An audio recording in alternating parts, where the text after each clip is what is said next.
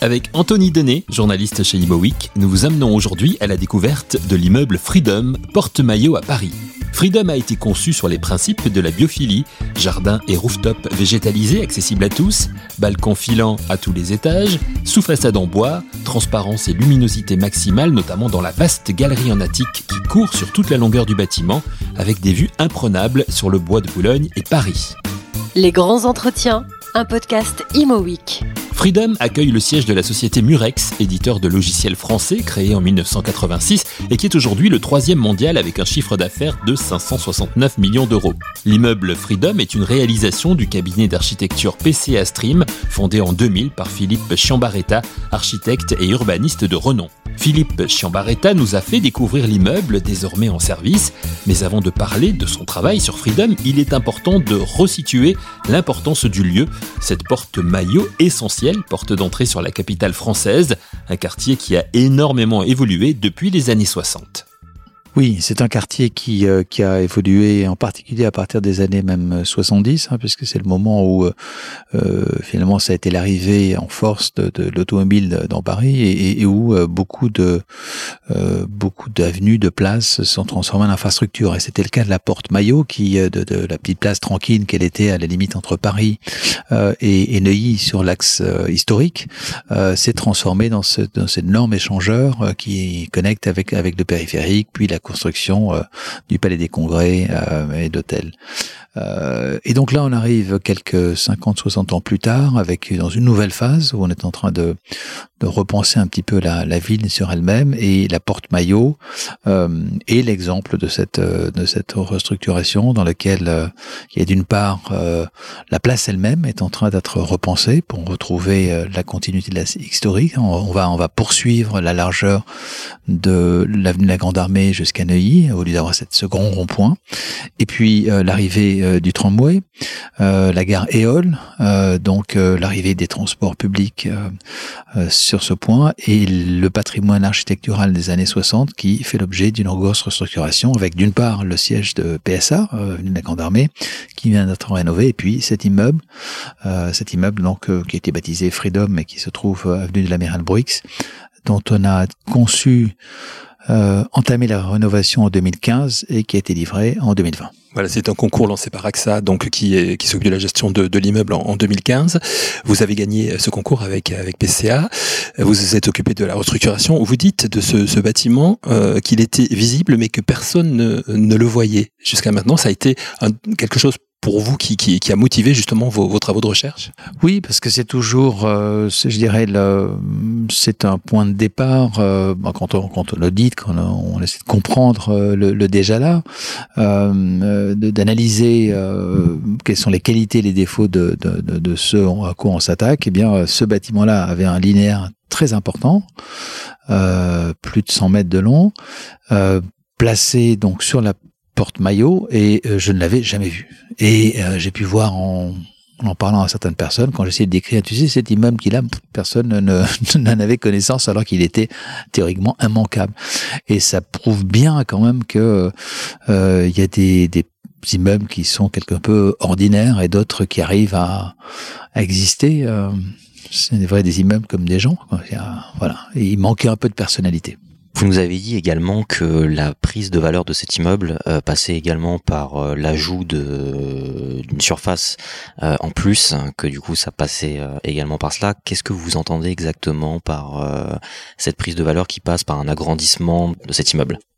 Bah, je veux dire de création de valeur, c'est-à-dire qu'en fait, ces bâtiments que l'on rénove, certains, euh, on en a conduit euh, plusieurs dans Paris avec des patrimoines qui, pour certains, euh, sont haussmanniens, d'autres qui sont plus récent, comme ici, patrimoine des années 60, assez intéressant d'ailleurs, qui était identifié comme des, des, beaux immeubles de Paris. Euh, euh, très souvent, ils nécessitent pour être mis à jour sur le plan euh, et être actualisés, soit sur les usages, à la fois sur euh, leur performance euh, environnementale, sur euh, l'intégration de nouveaux services qui parfois requièrent des, des, volumes, des espaces qui n'existaient pas, eh bien des investissements importants. Or, naturellement, qui dit investissement important nécessite un modèle économique. Et donc, ce modèle économique veut dire qu'on va créer par ces travaux une valeur locative, une valeur économique de l'immeuble après travaux qui sera supérieure à celle de départ. Sinon, on se contente de faire le minimum, une peinture moquette, et puis euh, on repart pour un tour d'un bâtiment qui est complètement obsolète. Donc pour faire cette chirurgie lourde euh, et, que, et que le bâtiment ensuite soit, enfin, et qu'on puisse la financer, eh bien ça veut dire de créer de la valeur, ce qui est à la fois créer plus de mètres carrés souvent et euh, mieux des mètres carrés qui valent plus par leur conception et leur qualité. Donc dans le cas naturellement on est on est limité par des règles d'urbanisme. Donc là, le, travail consistait à voir euh, ce que l'on pouvait créer comme mètre carré supplémentaire et euh, d'une certaine manière, euh, grâce à cette création de mètres carrés supplémentaires, on a pu obtenir de notre maître d'ouvrage eh ben, un maximum de marge de manœuvre pour investir, améliorer et faire tous les travaux que l'on a proposés, qui étaient importants. Des travaux importants qui font de Freedom un immeuble désormais visible. Philippe Chiambaretta est l'architecte urbaniste qui, avec son agence PCA Stream, est à l'origine de cette rénovation, guidée par trois aspects importants L'espace, il vient de nous en parler, mais aussi la végétalisation de l'immeuble et la lumière. Nous avons d'ailleurs réalisé cet entretien avec Anthony Denet dans une salle de réunion située au huitième étage de la Tour Freedom, salle particulièrement lumineuse avec d'un côté une terrasse très végétalisée et de l'autre côté une coursive qui s'étend sur 100 mètres et qui est accessible depuis la salle de réunion et depuis les différents bureaux qui donnent sur elle. Oui, les critères aujourd'hui finalement qui déterminent le bien-être euh, au travail et que l'on a documenté par de nombreuses études sont assez, enfin convergent sur euh, des conclusions claires.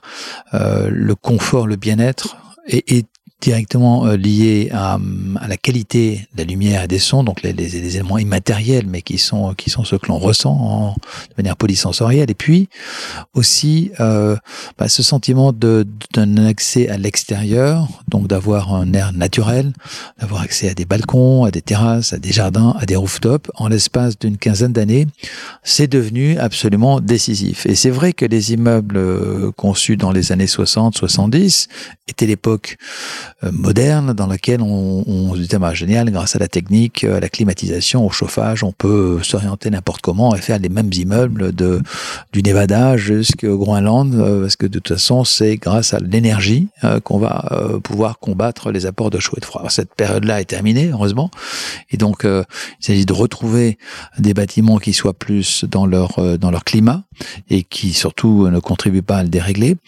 Et, et au niveau individuel, effectivement, ça fait partie de, on le sent euh, intellectuellement ou intuitivement qu'il faut arriver à, vivre avec euh, cette lumière naturelle. Et donc, dans notre travail, on a tout fait pour euh, donner plus de lumière, donner des aspects, des accès aux espaces extérieurs. C'est un, des combats les plus importants quand on s'attaque à ce genre de patrimoine une idée plus, plus globale qui est, qui est de savoir comment dans les 10 à 15 années à venir, on peut, chacun à son niveau, euh, fabricant de la ville, contribuer à cette idée d'une ville bas carbone pour tous. C'est une nécessité absolue. Et dans un secteur particulier euh, dans lequel on est pas mal actif, mais pas que, naturellement, euh, celui de, des espaces de travail, qui occupe quand même beaucoup de temps dans nos vies on fait en sorte que ce soit des bâtiments qui rentrent dans ces objectifs-là, mais qui en plus soient des bâtiments, des, des, lieux désirables dans lesquels les gens travaillent dans des bonnes conditions et ont envie, euh, ont envie de travailler. Et ce sera encore plus important après la pandémie, où beaucoup de sociétés se, se peinent aujourd'hui à faire revenir les collaborateurs.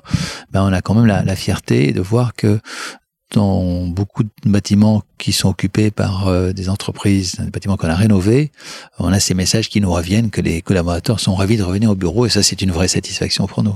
Vous avez également abordé le thème de la voiture, euh, notamment via les parkings, euh, en disant que beaucoup d'immeubles, et notamment celui-ci, euh, avaient indiqué justement qu'ils ne souhaitaient plus de parking. Est-ce que c'est une véritable tendance à l'heure actuelle, notamment sur les rénovations d'anciens immeubles des années 60 ou, ou, plus, de voir justement cette volonté de privilégier ces anciens espaces pour, pour les réutiliser et en faire, entre guillemets, en avoir une autre utilité que, que celle qu'elles avaient jusqu'à présent?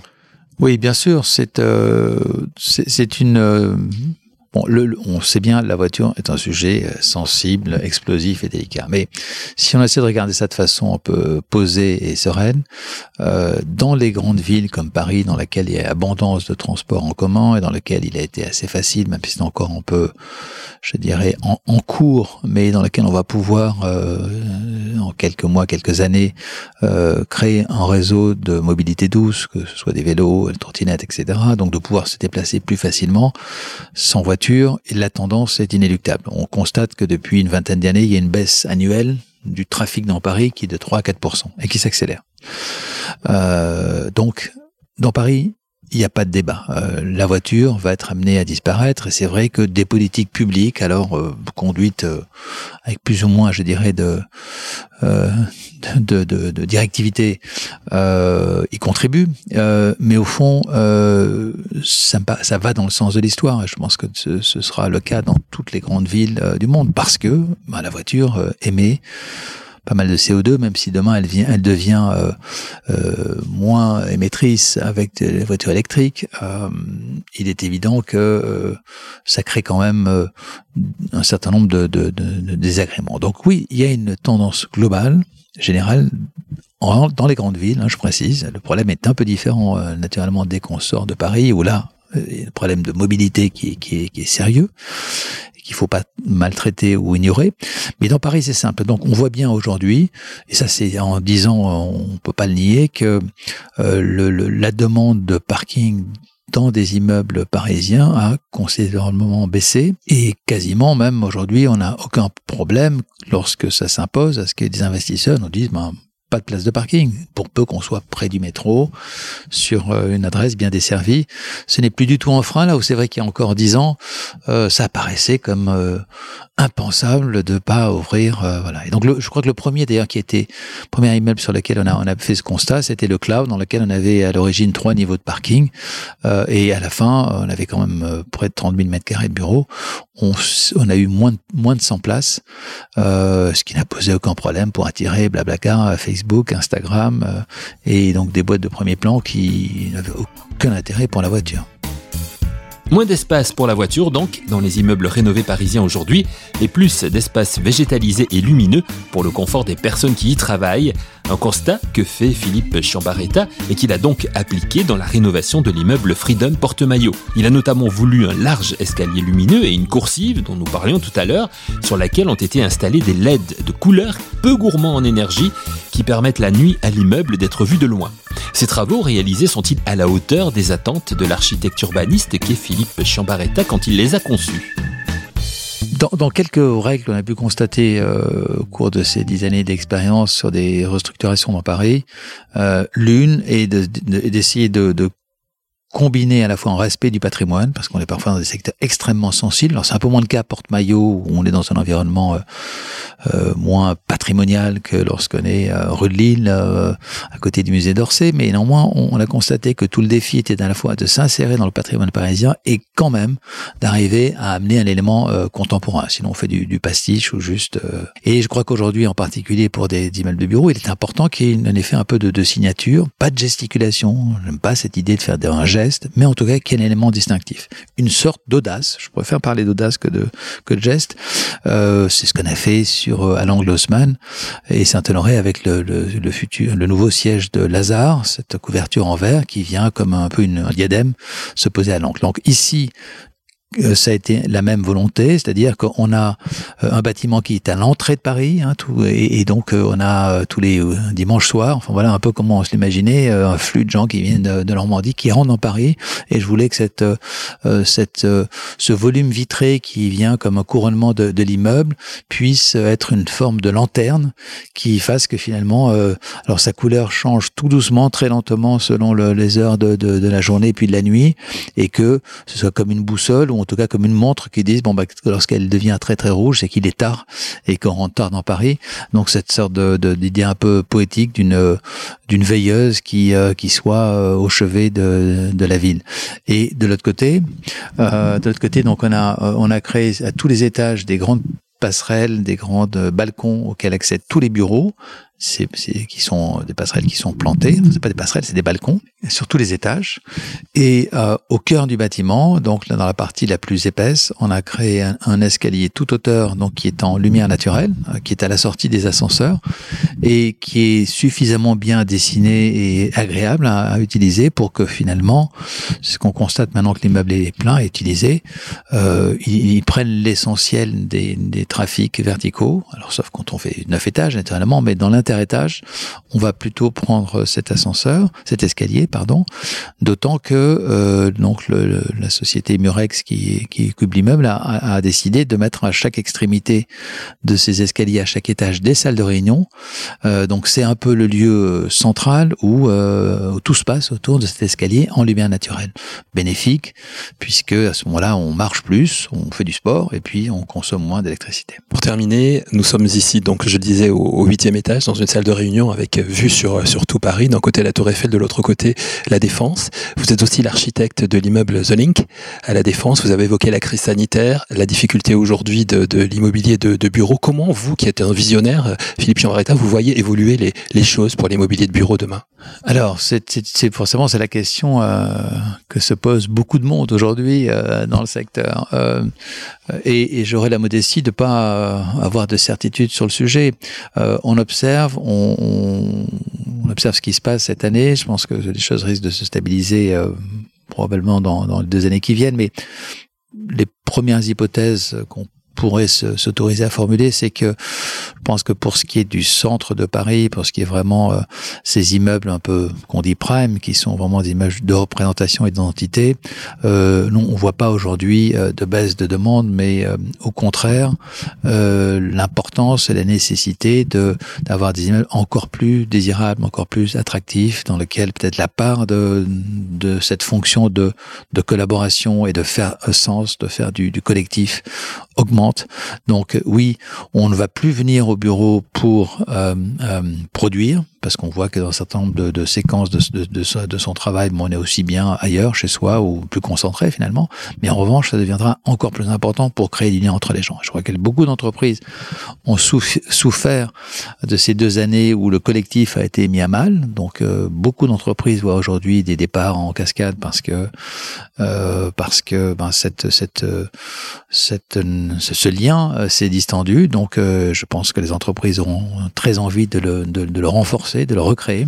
Et donc le, le bal bureau, c'est le lieu où, on est ensemble. Euh, mais pas forcément pour les mêmes raisons. Et je le disais, cette évolution, le télétravail a ouvert de, de nouvelles possibilités. Donc ça va certainement euh, faire muter, continuer une tendance qui est déjà amorcée sur la conception des immeubles de bureaux. Donc euh, ça devrait être encore plus exceptionnel, encore plus agréable pour qu'on ait envie d'y aller plutôt que de rester chez soi. Et alors c'est sûr que quand on est dans des secteurs tendus comme Paris où le rapport offre-demande est quand même très en faveur euh, de l'offre, il y a, plus de demandes que d'offres. Donc dans ce cas-là, je ne crois pas qu'il y aura euh, de, chute des, valeurs parce que on continue d'être d'être sur un marché de la rareté. Si on, se trouve dans des marchés où il y a plus, en inverse, le rapport est, différent, il, il, est possible que des immeubles mal conçus connaissent des difficultés, ça c'est probable. Mais ça ouvre de nouvelles pistes de réflexion pour l'agence PCA Stream et pour son fondateur, l'architecte et urbaniste Philippe Chiambaretta, que nous remercions pour cette visite guidée de l'immeuble Freedom, désormais visible donc porte-maillot à Paris. Merci à vous d'avoir suivi cette émission. On se retrouve très vite pour un nouvel épisode de Les grands entretiens, un podcast Imo Week.